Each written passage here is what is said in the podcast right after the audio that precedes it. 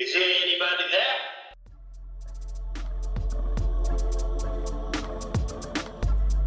Bienvenue sur Data Workers, le podcast qui donne la parole aux experts de la donnée. J'interviewe pour vous des professionnels qui donnent des exemples de décisions stratégiques prises basées sur des données, des décisions data-driven. C'est parti. Alors en fait, quand tu commences à instaurer dans ta réflexion cette variable de mouvement, ben, en fait, tes taux de conversion sont quand même beaucoup plus élevés. Tu vois, Euh, il y a une différence entre contacter, euh, je sais pas, un head of growth ou un CMO quand il vient d'avoir une levée de fonds et quand ça fait trois mois qu'il est dans son job. À l'inverse, où tu vas juste contacter un CMO comme ça, parce que si tu le contactes quand il y a une levée de fonds, ben forcément il a la pression des investisseurs. Et quand il vient d'arriver à trois mois, forcément il a quand même quartier libre pour mettre en place des choses. Les gens sont euh, capables d'accepter le changement qu'il peut mettre en place. Bonjour, bienvenue à tous pour le nouvel épisode de Data Workers. Aujourd'hui, je reçois Jérémy François, coach et Gross Tribe, grand utilisateur de la donnée de manière générale. Il utilise un large éventail d'outils allant du no-code comme Bubble ou Adalo, beaucoup utilisé par les startups pour les premières versions ou les lancements de produits, jusqu'au langage de programmation de type Python pour aller plus loin dans les analyses de données ou l'automatisation. Donc aujourd'hui, vous aurez bien compris, on va parler avec un pro de la donnée. Comment ça va?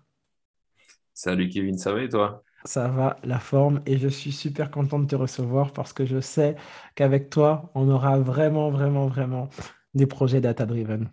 Alors, dans un premier temps, on va un peu parler de ton parcours euh, parce que, bon, moi, je te connais un peu, il y a LinkedIn et puis on a pas mal échangé pour préparer ce podcast, mais euh, les auditeurs ne te connaissent pas forcément.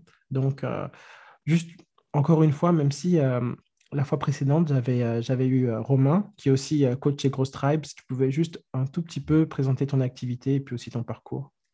Ouais, top. Alors, ben, du coup, Jérémy, né à Paris, mais la majorité de ma vie, je l'ai passé euh, dans les Antilles, donc en Martinique. Très intéressé par la tech depuis très longtemps. Mon premier business sur craquer des consoles, de PSP, etc., donc au collège, pour, pour les revendre. Du coup, un peu plus, un peu chez Growth Type depuis décembre 2020, du coup.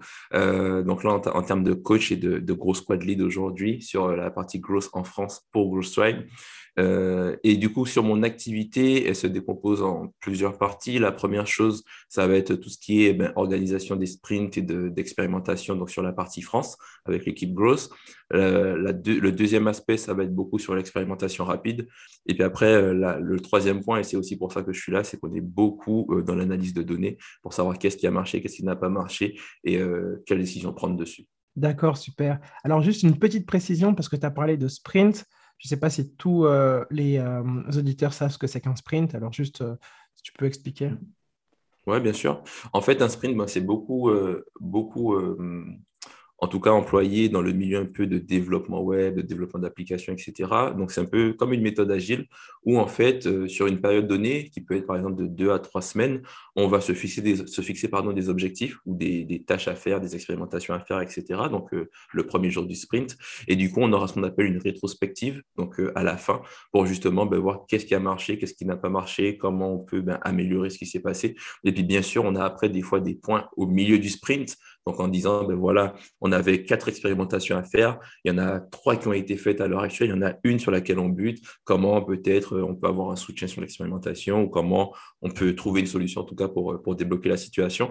Donc après, c'est vraiment une méthode, on n'est pas, si tu veux, à contrario pour expliquer un peu plus ce qu'est le sprint, à contrario de ce qui se passe aujourd'hui dans le peut-être dans le marketing traditionnel ou classique où tu vas avoir un budget marketing, je ne sais pas, qui est décidé en octobre ou décembre pour les six mois prochains. Ben là, on est vraiment au sprint, donc on est vraiment très agile, à savoir ben, que c'est on a un horizon de deux à trois semaines pour savoir et pour tacler des sujets en fait. Et ensuite, on prend des décisions dessus et après on recommence. Ok, top. Alors dis-moi, dis-moi tout. Aujourd'hui, on va parler de quel projet data driven parce que tu sais que c'est le concept de l'émission. Un invité, au moins un projet. Ouais, super. Ben, je peux te parler de trois expérimentations, si on a le temps en tout cas, qu'on a fait, qu'on a fait chez Ghost Tribe, qui je pense peuvent être assez intéressantes puisque euh, ça met à la fois un peu de la technique, puisque le growth, hein, c'est quand même, euh, tu as un côté un peu peut-être technique, tu as un côté aussi psychologique, tu as un côté aussi data-driven, et puis tu as du marketing. Donc, du coup, je pense que ça reprend un peu bien les, ces quatre aspects-là, et, euh, et, on peut en discuter pour te donner peut-être quelques billes, et même les auditeurs s'ils veulent répliquer certaines choses. Quoi. Alors, c'est parti avec le premier. Ouais, alors je peux te parler d'une expérimentation qu'on a faite où euh, on voulait augmenter, si tu veux, le taux de sign-up à nos webinars, puisque nous, on a remarqué que les webinars, c'est quelque chose qui, euh, c'est un gros wow moment chez nous. Donc, wow moment, en fait, c'est sur euh, l'activation, c'est-à-dire le moment où l'utilisateur va euh, juger que son produit, ton concept ou peu importe est vraiment ce qu'il recherchait et ce qu'il attendait. Donc, en l'occurrence, vu que GrowStripe fait des formations en growth hacking, ben, le webinar, en fait, c'est euh, d'une pierre deux coups où tu vas avoir ben, le formateur que tu vas avoir en cours, tu vois comment il s'exprime. Donc, du coup, tu as quand même un peu comme une période d'essai, si je puis dire inversé. Alors, dis-moi. Le, webinar, alors c'est une, une, page Internet euh, où il y aura euh, un, live avec euh, le, professeur qui va, enfin, le formateur qui va déjà expliquer un peu en quoi va consister le cours, c'est ça?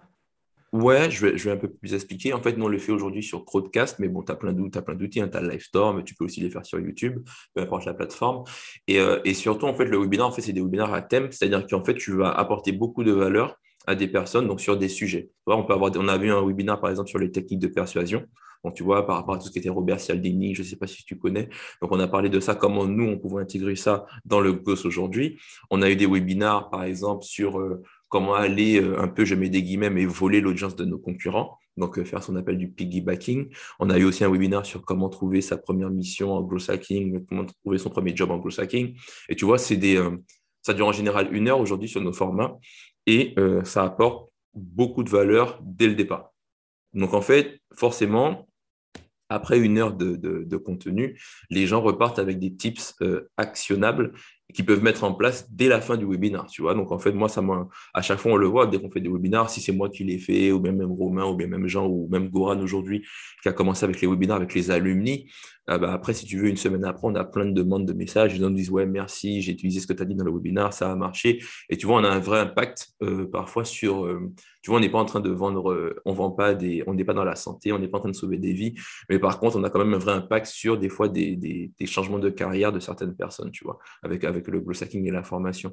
Donc, en fait, le webinaire, pour répondre à ta question, oui, c'est un live qui a lieu, qui dure une heure en général. Et nous, on voulait augmenter le, taux de personnes qui allaient s'inscrire au webinaire, ce qu'on appelle nous le taux de sign-up. Donc, du coup, on s'est posé une question dans un sprint, encore une fois, ce dont on parlait précédemment, à savoir comment on pouvait aller augmenter ce taux-là. On a ce qu'on appelle dans un sprint un OMTM, donc c'est One Metric That Matters, c'est-à-dire la métrique que ce sprint veut impacter. Là, typiquement, on était sur les sign-up webinaire, puisque du coup, on a fait une grosse analyse sur... Euh, euh, ce que les webinars nous apportaient, à, quel point le ROI était assez élevé. Donc, du coup, on s'est dit, ben voilà, il faut augmenter le taux de sign-up, puisqu'on savait qu'avec X sign-up, on pouvait avoir X attendees et qu'on va avoir X MQL, donc Marketing Qualified Leads, donc des gens qui ont fait des demandes de brochures, etc. Et puis que du coup, après, on avait tous les taux qui découlaient, donc euh, en termes d'opportunités, en termes de, de, de, customers, donc de clients réels, etc. Donc du coup, on a fait une expérimentation, on a réfléchi, on s'est dit, ben, en fait, euh, là, en plus, c'était euh, un webinaire que je faisais sur comment trouver sa première mission freelance en growth hacking. Parce que du coup, avant GrowthStyle, j'ai fait 4 ans de freelance et j'ai fait toutes les erreurs possibles qu'on peut faire en freelance. Donc, du coup, euh, je ne dirais pas que l'histoire se répète, mais en fait, il y a des concepts qui ne changent pas. Et du coup, on s'est demandé à savoir, tu sais, c'est ce que je te disais précédemment, on s'est posé deux questions. En gros, qui sont nos personas? Donc, qui est cette audience cible? Et où est-ce qu'ils passent du temps? Et une fois que tu as, la réponse à ces deux questions-là, tu peux aller commencer à chercher euh, du lead. Dis-moi. Alors, comment tu fais pour euh, justement répondre à ces deux questions? En fait, ce qu'on va faire, c'est qu'on va avoir deux aspects. Première chose, on va avoir l'aspect où on va, nous, euh, que ce soit avoir, faire des pubs, faire du contenu, voir qui ça intéresse. Mais surtout, en fait, pour aller plus loin et pour rejoindre l'aspect data-driven, c'est que quand les gens prennent notre coach chez GrowStripe, dès le début, on leur demande, ben, euh, qu'est-ce qu'ils cherchaient, pourquoi ils sont venus, pourquoi ils ont souscrit à notre cours et pas aux cinq ou six onglets qu'ils ont ouverts euh, dans leur, dans leur navigateur. Et en fait, ça te permet de savoir typiquement ton, ton, concept, qui sont tes power users, qui sont les gens qui vraiment euh, trouvent de l'intérêt à utiliser ton produit et, et, comment tu peux aller les chercher. Puisque tu vois, une fois que je sais que, imaginons, hein, ça c'est un de nos personas, mais les gens qui sont en, en reconversion professionnelle suite des fois à des licenciements ou bien des changements de carrière etc., ben en fait, on sait maintenant où est-ce qu'il passe du temps, tu vois. Et notre but, en fait, le but en growth, puisque c'est très, très, très data-driven, en fait, tu vas pas essayer de convaincre tout le monde. Parce que si tout le monde est ton audience, c'est qu'en fait, personne n'est ton audience. À part si tu es vraiment Amazon, Facebook, etc. tu vois, on n'en est pas là. Donc, tu as quand même une audience, une audience cible. Et du coup, en fait, nous, notre but, c'est de se dire, OK, voici les personnes qui aiment vraiment beaucoup notre produit et qui en tirent vraiment beaucoup de bénéfices eh ben, comment on va faire en sorte de chercher ces personnes-là qui sont sur le web, qui sont dans la nature, etc. Tu vois Donc, on va vraiment se concentrer à ça et comprendre à ta question. Mais pour justement trouver qui sont ces personnes-là, quand on regarde, si tu veux, euh, les webinars, etc., on a de la donnée qualitative. Donc, on sait quel type de personnes s'intéressent et quel type de personnes demandent des brochures, etc. derrière. Et du coup, euh, donc on s'est posé la question et en fait, on s'est dit, on s'est dit, mais en fait, nous, on veut parler, donc là, en l'occurrence, à des freelances. Donc, c'est des gens, comment trouver sa première mission. Donc, soit quelqu'un qui se lance en freelance, soit quelqu'un qui est déjà freelance, mais qui galère, tu vois, parce que c'est vrai qu'aujourd'hui, il, y a beaucoup, euh, il y a beaucoup de gens qui vont te dire que le freelance, voilà, c'est la vie rêvée, etc., etc. La vraie, la vraie réponse, c'est quand même qu'au début, quand tu n'as pas de réseau, quand tu n'as pas de projet à montrer, quand tu n'as rien, tu galères. Et en fait, on s'est dit, ben voilà, moi, la stratégie que je donne sur, euh, euh, comment trouver sa première mission, elle est possible si tu as les compétences, mais que tu as zéro réseau et que personne ne te connaît. Et en fait, je me suis dit, bon, une fois qu'on a ça, on a le contenu, donc tu as un contenu qui est qualitatif, on s'est posé la question, ben, comment aller euh, trouver ces personnes-là? Tu vois, où est-ce qu'elles passent du temps? En fait, tu te rends compte très simplement que les freelances passent du temps sur des plateformes de freelance. C'est-à-dire, en, tout cas, ils sont, ils sont là-bas, tu vois. Bien sûr.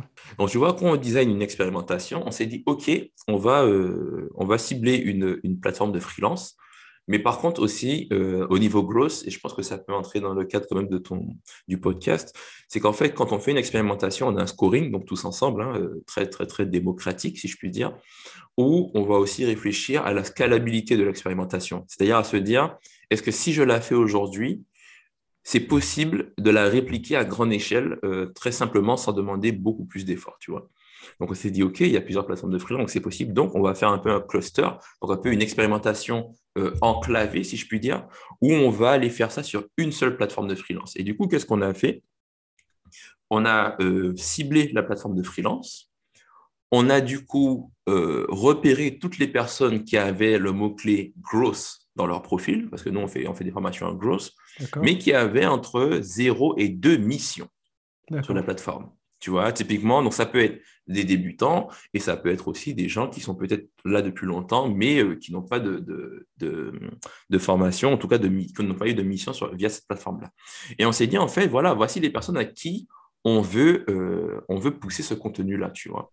Et du coup, qu'est-ce qu'on a fait? Donc, on a scrappé, euh, on a scrappé le site. Effectivement, bon, le site est, le site de freelance est très bien fait. Peut-être que certains sauront duquel je parle, mais du coup, on a pu, euh, on a pu trouver un moyen un peu technique d'aller scraper, d'aller scraper le site, ce qui nous a permis, en fait, si tu veux, vu que c'est une plateforme de freelance, et c'est pour ça que je parle de l'aspect psychologique, tu n'es pas sur un réseau social. Donc, en fait, les gens vont mettre vraiment leur vrai nom et prénom. Et parfois, ils vont même mettre leur profil LinkedIn, tu vois. Alors, juste une petite question. Tu as parlé de scrapping. Alors, lorsque vous avez scrappé la plateforme, est-ce que vous avez utilisé euh, un, outil existant ou sur Python, vous avez du tout codé à la main? Comment ça s'est passé? Ouais, alors c'était du full code parce qu'en fait, comme je l'ai dit, la plateforme, elle était très bien faite pour justement ben, bloquer tout ce qui est scrapping, donc euh, tout ce qui sera par exemple Selenium, simulation de navigateur, etc. Donc du coup, ça s'était bloqué. Mais du coup, moi, j'estime que dans la vie, tout est craquable. Il y, a, toujours une faille, parce que ça a été fait par un humain. Donc, il y a toujours une faille quelque part. Et le but, en fait, le vrai, le vrai jeu, c'est de trouver cette faille-là, tu vois. Et euh, donc là, on l'a trouvé en l'occurrence, donc on a pu scraper le site.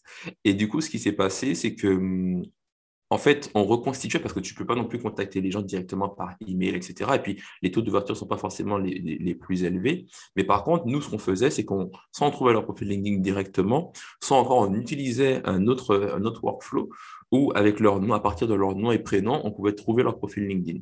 Et du coup, ce qui se passait, c'est qu'à ce moment-là, automatiquement. Et tout ce que je te dis, tu vois, c'est vraiment, ça se fait de façon totalement automatique.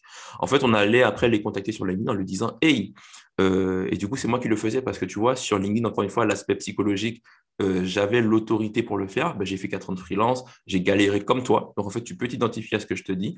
Et du coup, je leur dis, ben voilà, je sais que c'est galère de trouver des premières missions freelance en growth surtout en plus que c'est nouveau, les clients ne comprennent pas vraiment ce que c'est. Du coup, moi, je fais un webinar, c'était le 21 septembre d'après moi. Donc, je dis, voilà, moi, je fais un webinar euh, le 21 septembre. Et si ça t'intéresse, à la fin, je suis, je quasi sûr que tu pourras trouver ton premier, ton premier client. Il n'y a personne qui a un, pain, donc une douleur à ce niveau-là, qui va te dire non, je ne viens pas. Mhm. C'est quasi impossible. Mais par contre, tu vois, pour rester data-driven, tout ce qu'on a fait, en fait, on l'a traqué. Donc, on sait exactement euh, les personnes qu'on a contactées viennent de quelle source, donc en l'occurrence de, cette expérimentation-là, et comment elles ont converti dans notre funnel de conversion. Tu vois, puisqu'on a un nombre de jours pour, convertir, donc on va peut-être sur des parcours, je ne sais pas, de 12 semaines ou autre, ça va être 30 jours, etc. Et eh ben là, en fait, ce qui nous intéressait, c'est de voir, donc déjà, notre MTM, c'est d'augmenter le taux de sign-up, donc ça, on l'a augmenté, mais par contre, on voulait voir ensuite derrière, parce qu'à la fin de la journée, tout le monde fait du business, donc après, tout ce que tu fais a un impact sur leur revenu. Donc en fait, nous, ce qu'on voulait voir, c'est est-ce que les gens qui venaient de cette plateforme-là avec ce pain point-là, donc cette douleur, contactée à ce moment-là, convertissaient beaucoup plus vite que notre, notre, en tout cas, notre durée de conversion actuelle. Tu vois? Donc là, on est toujours en analyse. En l'occurrence, c'était, c'était super intéressant à faire. D'accord, je vois. Alors, si j'ai bien compris, vous êtes allé sur une plateforme, vous avez regardé les personnes qui font du gros, euh, du gros hacking et qui mhm. avaient très peu de missions. Là, en l'occurrence, on a parlé entre 0 et 2 missions. Ouais.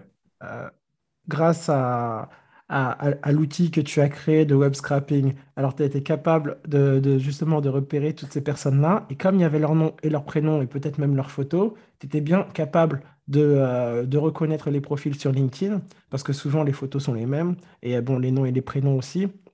Et là, bien sûr, lorsque tu contactais les différents profils enregistrés, euh, pour euh, leur dire que oui, toi tu fais un webinaire, un webinaire et que euh, tu as été freelance pendant 4 ans et que je, je sais ce que tu endures au début de ton activité. Alors là, forcément, surtout que le webinaire, souvent c'est gratuit, alors ils ne pouvaient pas refuser. Et bien sûr, après le webinaire, soit ils décidaient de suivre la formation, soit ils décidaient pas de suivre la formation. Et puis, et puis là, vous, vous augmentiez les, bah, les taux de conversion.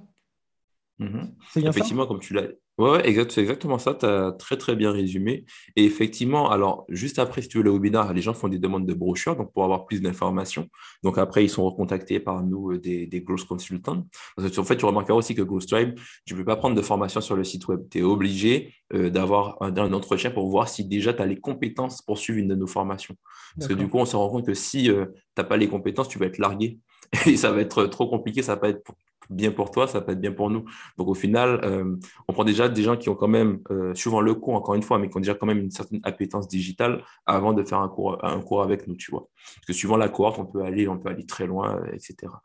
Euh, donc du coup, ouais, c'est exactement ce qu'on a fait et, et voilà, c'était trop, c'était funny. Encore une fois, le mindset, en tout cas mon mindset au niveau growth, c'est d'essayer de faire beaucoup avec très peu tu vois, et en fait de faire marcher tes ménages. Mais quand euh, chez Glowstyle, bon, on a quand même 5, 5, 5 pirates.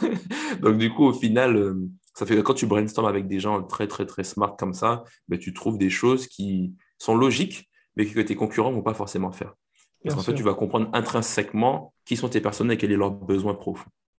Alors, une petite question, euh, je ne sais pas si tu t'en rappelles, mais parmi justement cette liste de personnes que vous avez contactées, le taux de conversion euh, après qu'ils aient regardé le, le, webinaire qui passe après à une de vos formations payantes, il était, il était de quel pourcentage, si tu t'en souviens hein? Euh, On avait un taux de conversion à deux chiffres. Euh, ah, c'est déjà pas mal.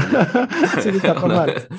ouais, on a un taux de conversion à deux chiffres. Encore une fois, comme je te dis, c'est, je pense que, encore une fois, beaucoup de, de personnes se disent le marketing ou même le growth, c'est avoir le bon message personnalisé avec la bonne, avec la bonne personne. Mais la variable moment, pour moi, est super, euh, super importante. C'est-à-dire, en fait, tu vois, nous, tous les deux, on peut parler, je peux te proposer un truc, tu vas me dire, ouais, ouais, c'est intéressant, tu es peut-être le, bon personnage, mais ce n'est pas le bon moment pour te proposer ça.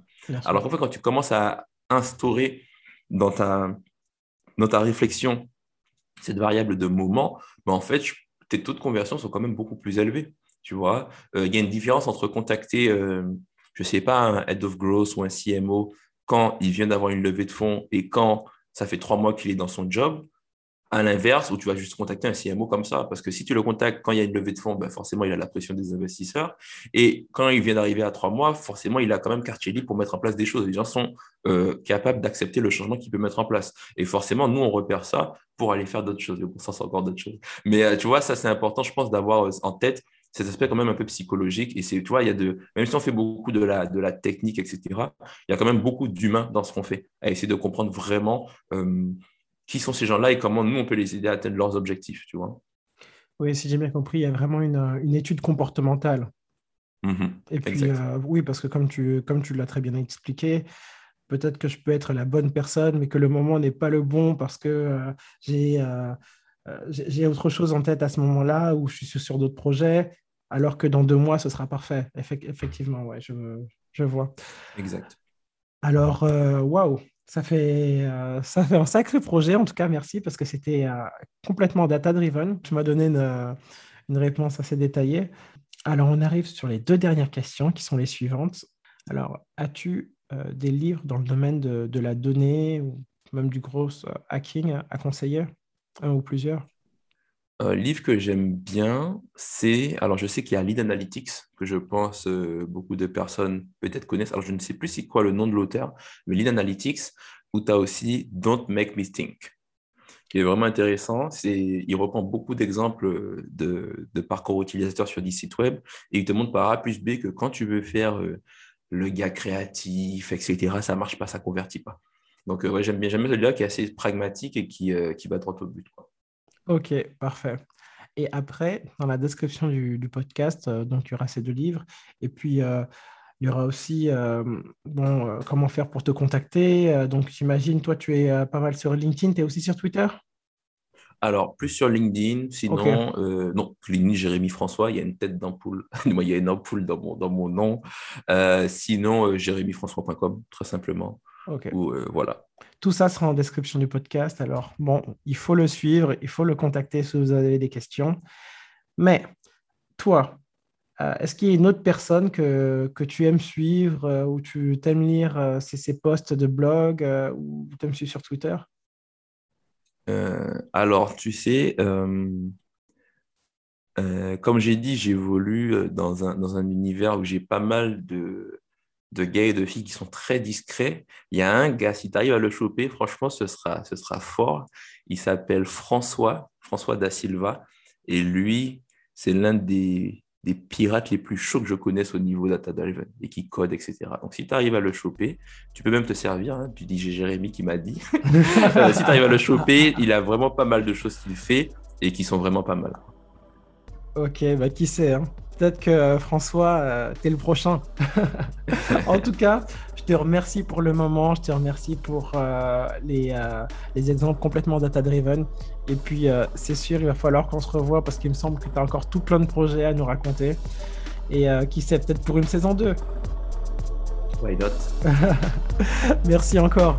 À la prochaine. Merci. Salut Kevin.